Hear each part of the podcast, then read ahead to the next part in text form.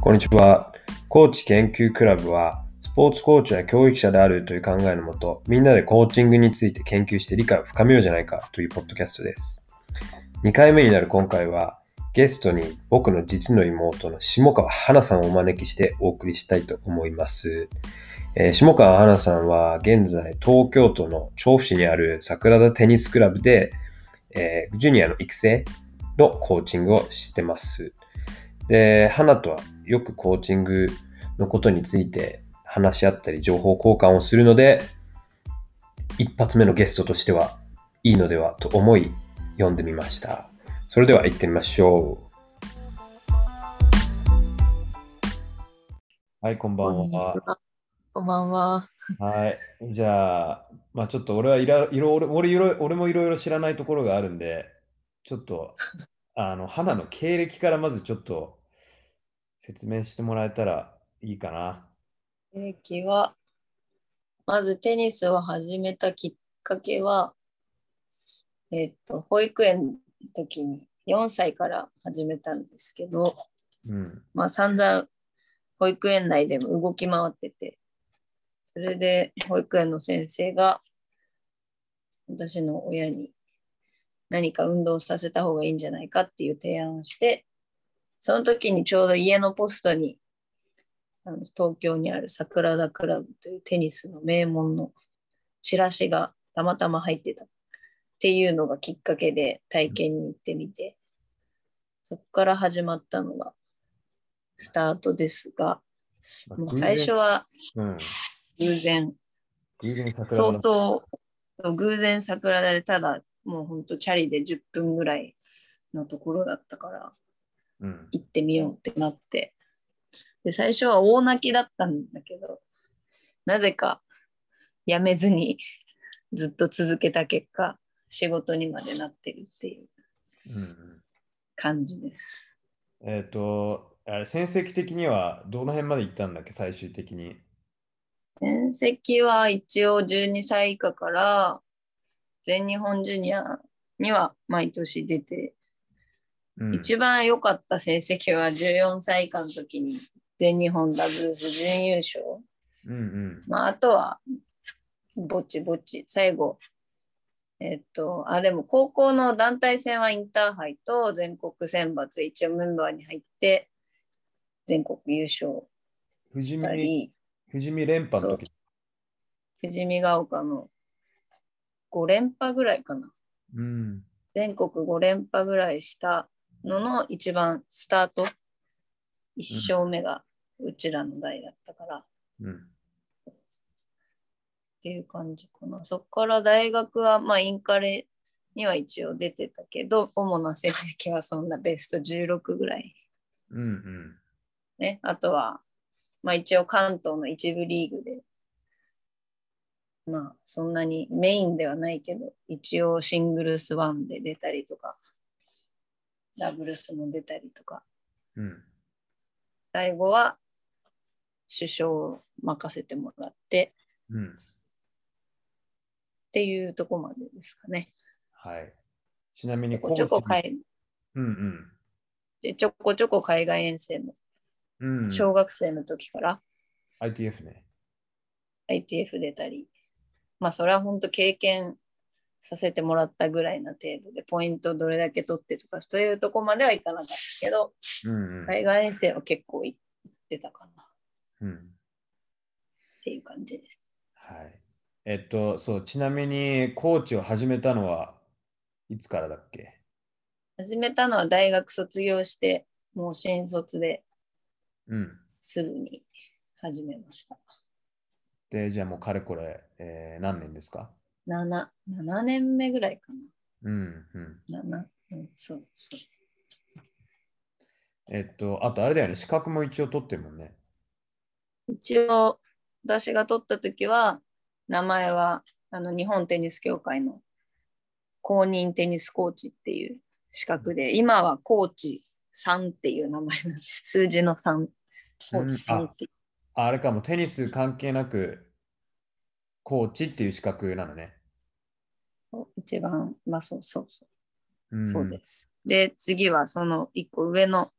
レベルの資格を取ろうかなっていううんうん思っているとこあろじゃあでもうす。、あれだ、S 級とかじゃなくなったんだ。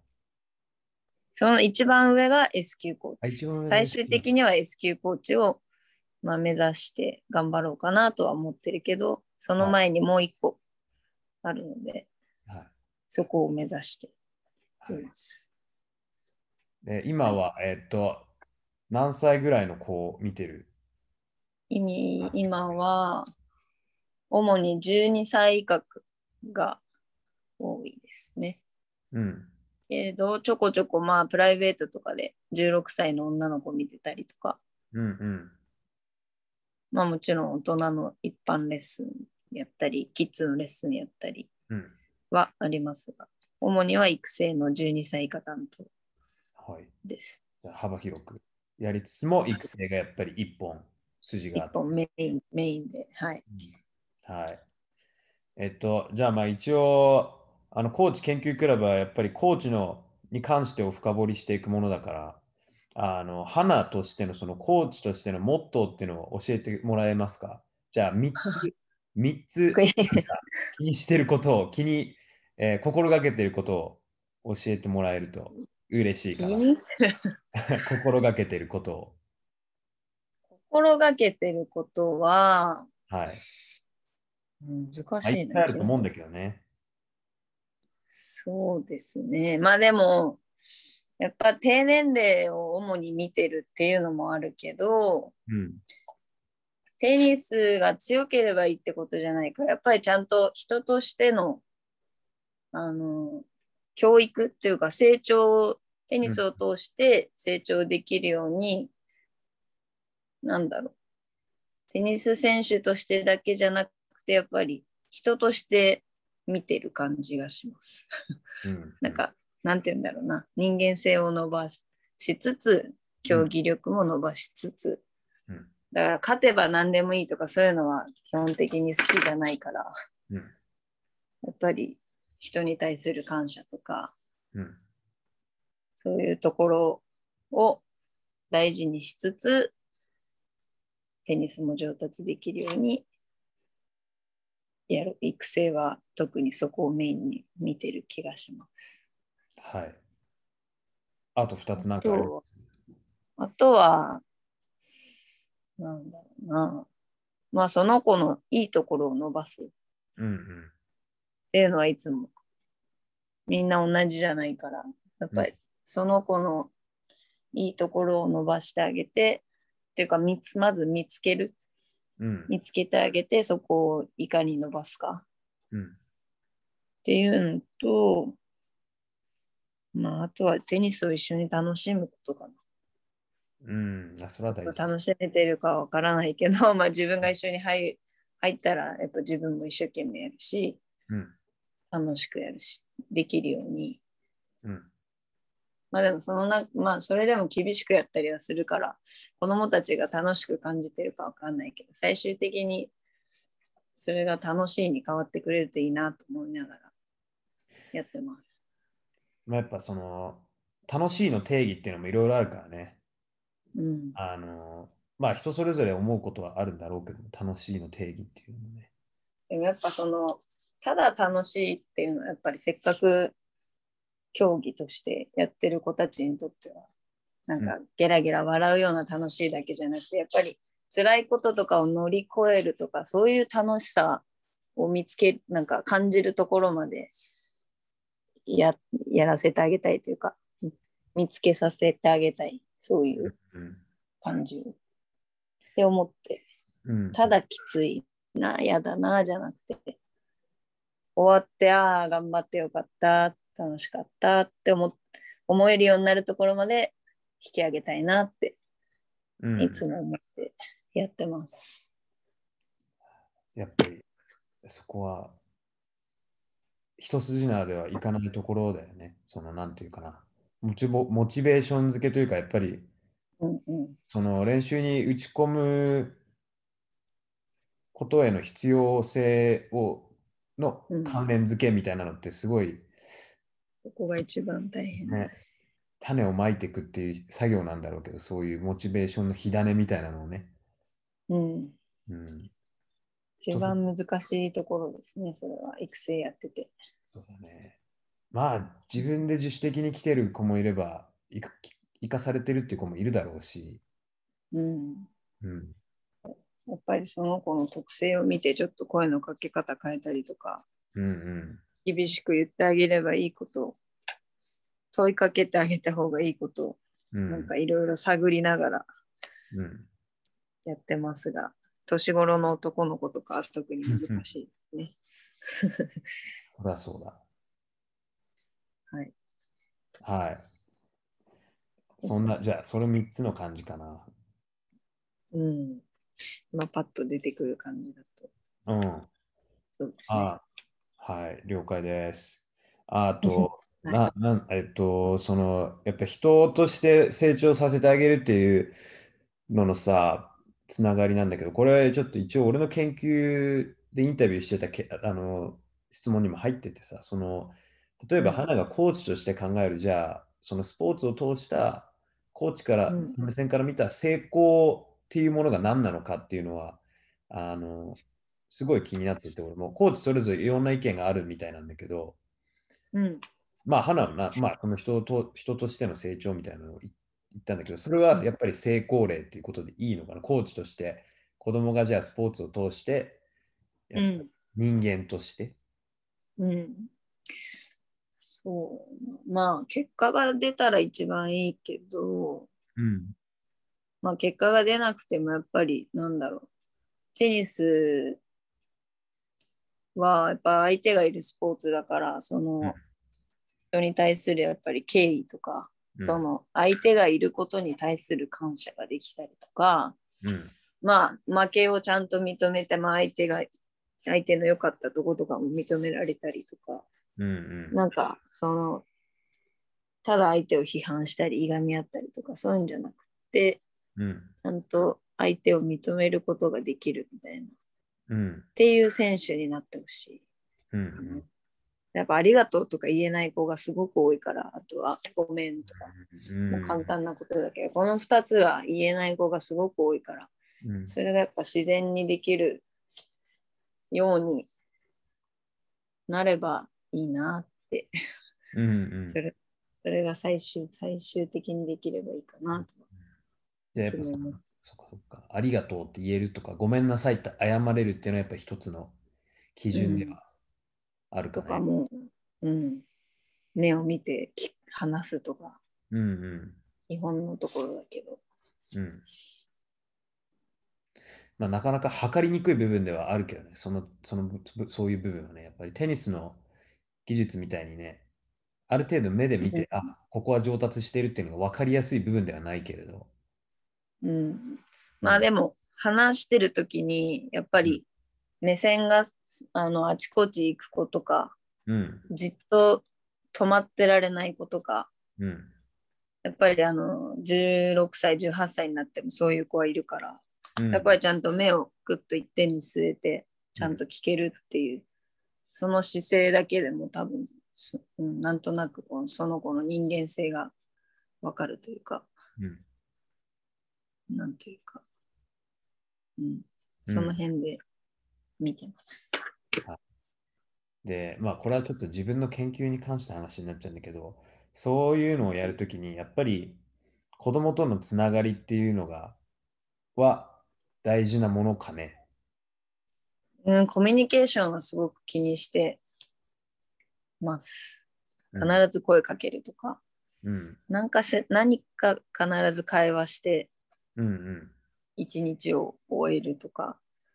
なんか関係ない話でもうん。必ずちょっと聞くようにはしてます。コミそれはやュっぱニケーションがうん、ないと、やっぱ信頼関係が生まれてこないから、うん、信頼関係がないうちはやっぱり結果が出ないんですうよ。ん、うん、つながったなって思うと結果もだんだん出てくるうん、のがもうここ数年で気づいたこと。うん。やっぱり完全にコネクトしきれてない子は結果も中途半端うん、で、ああなんか失敗したなってこっちも責任感じることがあるかな。そうね、コミュニケーションはそうね。あうの、ん俺もやっぱり意識して、あの、掘り下げる意識はしてるから、その、なテニスの話だけじゃなくて、やっぱり学校の話とかは断然振るようにしたり、うん趣味趣味の話だとかはうん絶対に振るようにはしてるかな。わかんないからね、その、その、その子のことが、テニスの話ばっかしてると。そうね。うんまあ。うん。あとは、あの、テニスの話でも必ず、試合の後とかも必ずどうだったとか、うんまずあいあの子供たちの言葉を引き出すようにはしてるかな。うんそれで、うん、それでコミュニケーションがスタートするっていう。うんうん一方的に話すと子供たちも言葉が出てこなくなうるんじゃあまずは質問を投げかけてあげて。から。まずは何か発信させて、うんそれに対して認めつつ違う質問したり、これはこうだったんじゃないってちょっと訂う正したり。んっていう感じにしてるつもりではいますね。うんうん。わかりました。じゃあ、まあはいちょっと、ちょっと、えっと、質問の趣旨を変えて、好きなアスリートは誰です か、好きなアスリーはト、い何のスポーツでもいいよ。何のスポーツでも、でもやっぱりフェデラーかな。おーロジャー・フェデラちなみにフェデラーのどこがー。えーっと、まあもちろんプレースタイルもそうだし、うん。まあ、ちょっとなんだろう。人柄も、人柄というか、やっぱり、いわゆるスポーツマンシップみたいなうん。ところができてる人だから。うんうん。うん。うん。とかかね。なうん。人としてやっぱり素晴らしい気がしますが。 なあまあ、ナダルも相当人として素晴らしいと思うけど、そこはやっぱうんりだなっていうね。そうね。ナダルも最近いいやつだって知った けど、最近ね。プレースタイルがやっぱりそんなに好きじゃないから。ああ、そこはね。うん。うん。まあなんか、ねやっぱりフェデラーかな。ナダル自伝とか読む限り、多分一番ジュニア時代から態度が良かったりとか、性格がいいんじゃないかって、俺も気づかさラケれッた。トな、そうラケット投げないとかね。そうそうそうそうう。うんんナダルが投げてる一回も見たことないわ、そういえば。まあやっぱナダルとフェデラーがツートップかな。うん。まあ、あの、マレーとかも俺は最近、最近というか、やっぱあの、あの、そのドキュメンタリー見てからマレーもちょっと見た変わった。ねえ、ちょっとアマゾンのドキュメンタリー見ちゃうと、やっぱり肩入れしちゃうよね、あれは。うん。あれだけ頑張ってる人はね。ね。うん。ままあでもナンバーワンはフェデラーですね。あ、はい。OK です。あと、あの、ちょっとこれ、通る前も少し話したけど、やっぱり、その気になってるのは、その女性のコーチっていう話はう、ん。すごく気になってて、花はやっぱり女性コーチとしてやってて、で、まあ、いまだにスポーツは、その女性コーチっていうのは、まあ、うん。少しやっぱりメインではない感じうん。だし、でもまあもちろん動きとしてはね、もう全然女性コーチでもやっぱりさ、あのアスリートは育てられるっていうのも当たり当たり前の話なんだけど、うん。うん、だから増えてるわけじゃん、コーチしてる。うんあの女性も増えてるわけで、で、女性コーチだからっつって女性のチームだけとも限らなくなってきてる世の中だけうど、ん。うん。だからそういう点でやっぱり花のその立場としてなんか思うことが今までやってきた女性コーチとしてね、中でなんか、うん、なんか思うことがあったりだとか、例えば今の状況を思うだとか、何か影響があったりだとかっていうのがあったら、ちょっと聞きたいなとは思ってたので。はい。まあ今の、あれ、あの、職場は言言ってないんだっけいうん。何や、今の環境で言うと、ううん。別に、えっと、年齢とか性別とか関係なく、うん。まあ、あの割と重要なところを任せてもらってるからそうだね。そこはうんなんだろう女性だから、まあ、これぐらいでしょとか、うそんなあの任せられないよとかそういうのを感じたことはな今の職場ではない。まあ、桜田自体がそういう雰囲気かな。やっぱ走りが愛先生っていう、飯田愛先生、女性がそう多いから、うんメインで来てるからっていうのもあるかもしれないけど、まあ、そこのやりにくさはまずは感じてないうんうんけど、なんだろうな。うーん、なんか、もうちょっと年を取ると、うんまたちょっと変わってくるかもしれないけど、今のこの20代後半あたり、まあ前半から始まって、うん一番難しいのは、あの、思春期の男の子たちうんを見るとき、ちょうど今もう12歳か、だから中1の早生まれの子とか、うん6年生の子とか、まあ、中2の男の子も見たりするけどやっぱりその異性に対する意識とかが出てきている時にうん若い女性のコーチが見てるっていうのはなんかちょっと照れがあったりとかまあちょっと母親っぽくなっちゃうからなんだろう反抗期というかうん素直に聞かないところがあったりそれはなんか同じことを男性コーチが言うとスッと入るけどちょっと女性だとやっぱ本能的に多分母親感じゃないけどうんみたいのが、あの子供たちの中であるんじゃないかなっていうそのちゃんといい人間関係ができるところまではそこに男の子たちの心に入り込んでいくのが難しいなって感じるときはちょこちょこあるけど、、けど基本的にはなんだろう女性の方がまあ例えば、まあ、よく問題になるのはセクハラの問題だったりとか、うんうん、まあお女の子の体の問題うんうんとかも一応理解してあげられるし、まあ、セクハラとかにも、まあ、女性同士でもセクハラって言われたらあれだけど、まあそんなにせあの例えばストレッチとかで体を押したりとかしてたってセクハラっぽくはならないしうんなんか理解できる部分は多いのかな、うんっていうのとやっぱ男性よりはいろいろ細かくまあ性格もあるのかもしれないけどその女性目線でちょっと細かく遠征の時とかも面倒見れたりとかうんそれはなんかアドバンテージになってるようなテニス以外のところもなってる気がうんします。けど、うん、そうだな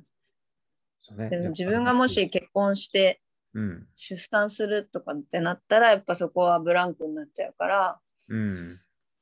これはどうしたもんかなって、まあ、予定はないけど、でも、やめる気はないし、けど穴は開くから、そうそねこが難しいなって。そこそこはどうしても休まなきゃいけない部分うんで。はあるからねさすがにまあそう生まれてすぐ動けるわけではないそう。でもし家庭を持ってもやっぱり主婦とかだったら、うん今もうく毎日9時まで平日はあのレッスンしてるけど、うんそれもね、お母さんが毎日そんな遅くに帰ってくるのはどうなのとかうん考えるときはそうだあるねかな。やっぱそこに、そこは男性には勝てないのかなっていううん思いもちょっとあったり。そうだねそこはあんま考えてなかったな俺 もまあ、まあ先の話でこのままずっと一人だったら全然関係なくできるけど、いやーそれはねやっぱりちゃんとあのでもあのー家庭を築いたりだとか自分の生活っていうのはね大事にしてほしいかな、うん兄貴としてもだしあの ーやっぱえっとこの前、えーコーチインタビューした時に、うんそのコーチがすごいちょっと懸念してたのはまあうんその人はテニスコーチだからテニス界の話と、あとまあでもね、あの、 AFL、オーストラリアフットボールとかの話もしてたけど、どう考えてもちょっと離婚率が高 い。ああのあ、ね、うんそれはやっぱり問題だと思うっていう話をしてて、うんコーチってのはやっぱりかなり、そも う、すべてをね、入れ込んでやりやすい職業うんではあるだろうし、やっちゃううん感じの職業ではあるだろうから、じゃあそれが原因でやっぱり家族が壊れちゃうっていうのはい、いかがなものかなっていう話はすごくしてて、うんうんそこはやっぱり環境の見直しっていうのは必要だよねって、そこをやっぱり境界線は引くべきだよねっていう話はすごくしてた。やっぱ理解がある人じゃないといけないし、自分もセーブしないともう入り込んじゃうから、いや、本当そ多分周りが見えなくなるかもしれなう。だい。って、やっぱ独り身っていうかね、家族がいない状態だったらいくらでもやっちゃうと思うから、そうなん今でこいくらでもそね、赤ちゃんできたりしたからさ、もうある程度働く時間も考えてるし、うあのん。携帯のメッセージだとかそういうのも返す時間も考えるようになってきたし、うんううんん、少し練習のライスレッスンの時間をできるだけ早く終わらせられるような工夫したりだとかね、今しようとしてるうから。んうん。そうですね。まあ、あとは、その、やっぱり男性とは最近、最近すごく思うのは、うん。前はもうなんか、もう男になんか負けてらんないって思いながら仕事をしてるあったねやもうっぱそういう言われれば何でもやるし。けど、今思うのは、やっぱ男性とは体力が、やっぱり、いくらランニングしたりな、筋トレしたりなんか鍛えてても、うん。体力が全然違うなっていう。だから同じ量を同じ時間こなしていくとやっぱり先に疲れが出るし体調崩れそうになるし、だからそこはちょっと悔しいと思いつつ最近は認めてこれお願いって言ってこうちょっと仕事振ったりとかうん。うん任せたりとかうまく逃がしながらやってるけどうん。対等にやろうとすると、やっぱり体力に差があるなって感じるから、うんちょっとそれは悔しい。でも仕方ない。うんまあ、しょうがないんだけど。そんな風に思ってたのね。そう、最、ほんとここ、うん、ここ1年かうん。な。うん。そうなんだね。そこはね、やっぱ変えられないからしょうがないんだけど、うん。うん、悔しいね。 あなんかのね、ちょっと女性の方が敏感、うん。いろいろと。まあ、しょうがないですよ。それはいろいろやっぱ女性、女性ならではのいろいろ、あのこともあるだろうし、うん、で、まあちょっと最後、さ、そう、これはすごく、これで俺もすごく昔から、ちょっと昔というか、ここ、うんそうね、昔じゃないね、ここ1、2年ぐらい考え、考えてて、何もでも自分で論文読めよって話なんだろうけど、 いろいろ思ってはいたんだけど、やっぱりその女性として、例えば生理の周期だとかうんがあるわけじゃん。で、そういうので、あのトレーニングとか練習するときにさ、どう考えても影響が出るんだけどさ、そういうのってさ、どうどうしてんのいや、今までじ自分は何も変えずに、あ、変えずにやってたんだ。変えずにやってた。うーん。いちいちそんな報告もしないし、うんうん。まあ、自分の生理とかがそんな重くないから、うん。特に変化はなかったから、体に。うん。心の乱れもそんなにない方だし、うん。けどやっぱ本当に寝込んじゃう人もいるから、うん。それは何とも言えないですけど、でも基本は何も、うん、あなんか変え ずに。はい、私の場合はそうです。うんいやなんかそれもどこで読んだ話だったか、まあその手の話をしてた、そのやっぱり周期によってのトレーニングサイクルの組み方みたいなのがやっぱりうん。あるのかなと思ってね、やっぱトレーニングロードとかそのさ、練習量とかさ、うん。うん、だからまあでもそれは結局人によって変わっちゃうからさ、かなりあの上のレベルじゃないとそれ、そんなに個々に合わせてメ、メ練習とかトレーニングが組めないだろうけど、うん、うん。やっぱりでもそうただあの気にしてほしいのはその周期まで一人一人チェックはでこのグループレッスンとかだったらできないけど、うん。まあ、年頃の女の子ちょうど生理始まるかなぐらいの、まあ、ちょっとお尻が大きくなってきたり太もも大きくなってきたりとか太くなってきたりとか、そういう子たちはやっぱり自分は頑張ってるんだけど体が動かないっていう日は絶対あるから。うんうん。そこを分からずに、あ、もっとダッシュとか、なんでこんな動けないのとか、そういう声をかけちゃうのは、ちょっと良くないかなっていう。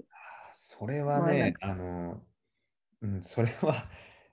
それは一回ちょっとあの講義をした方がいいかもしれないですね。大す男性コーチ陣に。それ言わないと多分、 あの誰も、誰もじゃないだろうけど、気づいてない人多分お相当多いかもしれないよ、それ。まあ、大体小学生終わりから、早い子は小学生終わりぐらいから始まるんだろうけど、そこから、まあ、どうだろう、大学生あたりまで2回ぐらいは、そういう体が重たい時期っていうのがうん。うん来る。と 思うから、まあその辺は、ね、いちいち口には出さないけどうん。なんか体型の変化とかでちょっとなんか気を使ってあげるのは必要かもしれない。えちななんみでにこんなそ足れは動かないのうんうん。ちなみにそれはあのコーチングのコースで習えんのえー、どうだったかな。 でもそういう女性の月経のこととかはやった気もするけど、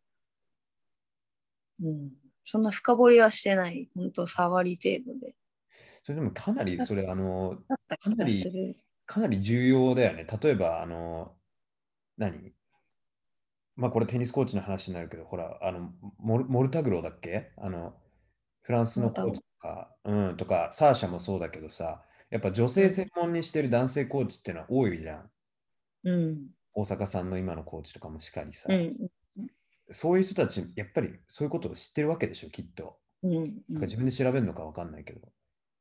うんうんうん。それでも、だから一般のコーチでもやっぱある程度知っておいた方がいいのかもね。でもあの日本テニス協会のうん。なんか講習会とかにはそういうテーマのあ出るやねつもある。うん、うーん。やっぱそこはもう多分これからの時代はきなんかねスキップできないところだろうから。そうだね。いやー、うんほら、俺はいつもそのソフトスキルみたいな、ソフトスキル、ね、人間関係築いたりだとか、うん例えば、うそのアスリート育成の、まあ、長期的な見方だとか、例えばうん多種目を使ったとか、そのまあ、もちろん花がさっき言ってた人間的な、なんていうのかな、包括的な成長の見方だとかっていうのはすごく大事だなと思うから、もっと取り組むべきだなと思うんだけど、そのコーチングの、うんああのコーチの育成っていう点でね、技術的なことうんがやっぱりいっぱい話しがちな気もするから、うんうん、うん、でもやっぱりそこの部分をちょっとあの基礎知識として知っておいた方がいい部分かもしれないな。俺あんまり知らないわ。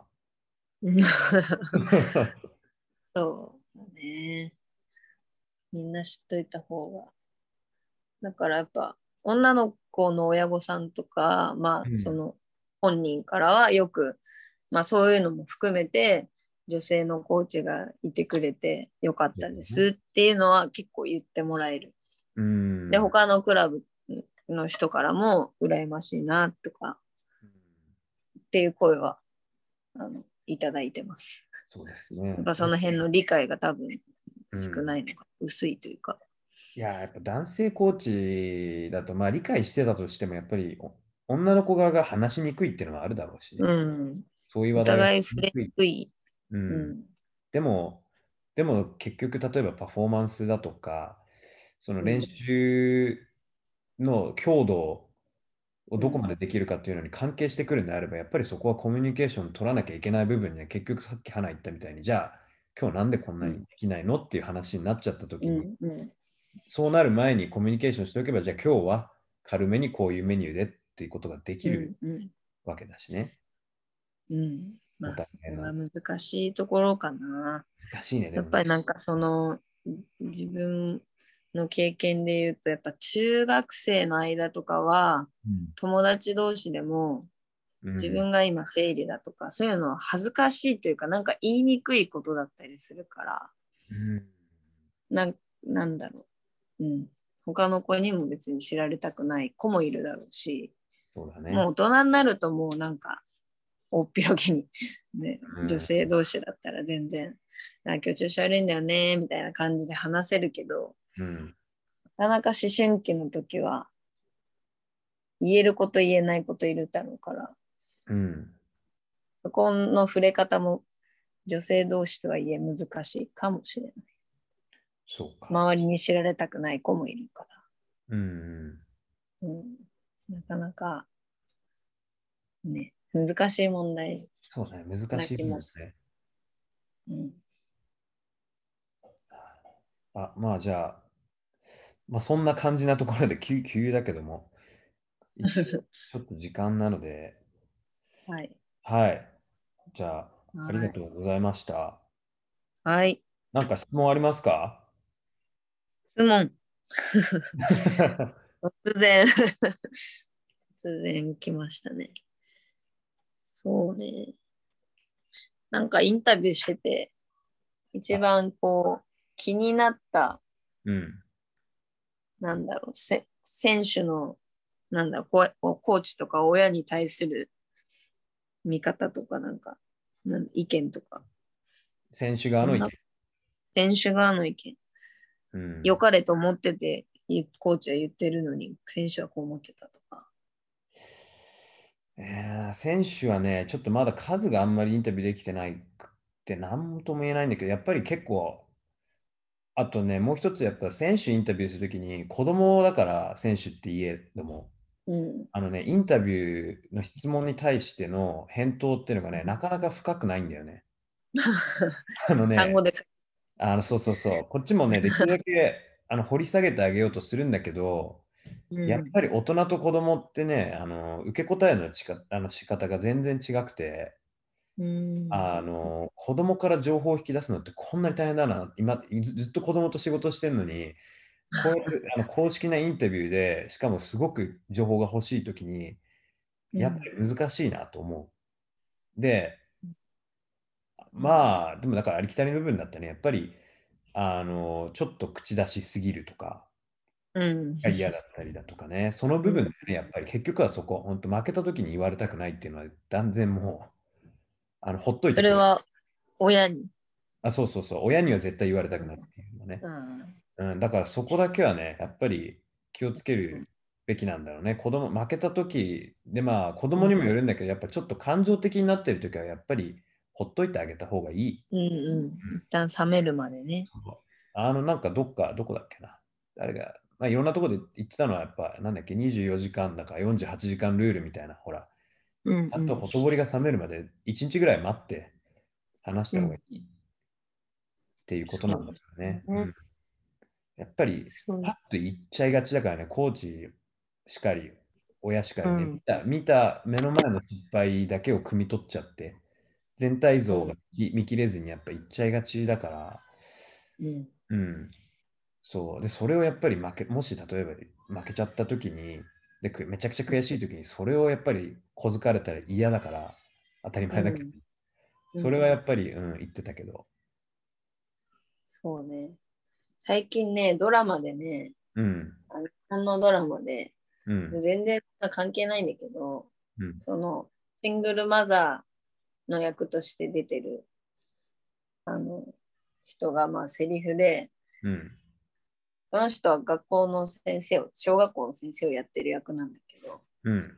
あの怒りが湧いたときに、ゆっくり何秒だ ?6 秒だか10秒だか、うん、まず数を数えると。うん。それでも消えない怒りだったら、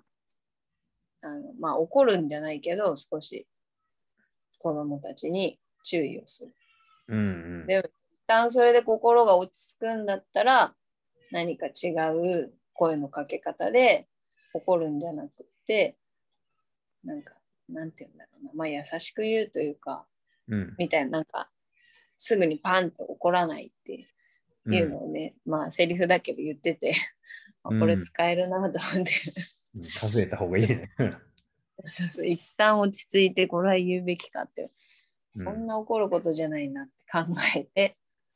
あれ今こうだったんじゃないみたいな違う言い方にしたりうん。そうね。っていうのはちょっと最近気をつけてやっぱ怒るのと叱るのも違うしね。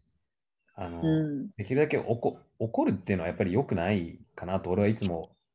思ってるから、怒るっていうのはやっぱただ感情の話だから、人間ね、感情、感情で物事言い始めちゃうと、本当、キリがないというか、特にいいことがない気が結構するから、うんうんやっぱり怒る、怒るって場面は基本的に子供に対して怒るって場面はなしにしようと思ってて、うんやっぱ叱るっていうことなんだろうね。もしなんか、うんでもその叱る部分も本当になんか、やっぱり良くない部分、もちろんそれはやっぱり人に対しての礼儀とかそういうとこだろうね、結局は。うんそうん、れは言葉遣いとかね、そういうとこに関しては叱るけど、やっぱり、じゃあ例えば、やる気がないとかっていうのも、俺は最近すごい気をつけるようにしてて、うん俺は結局、コーチが、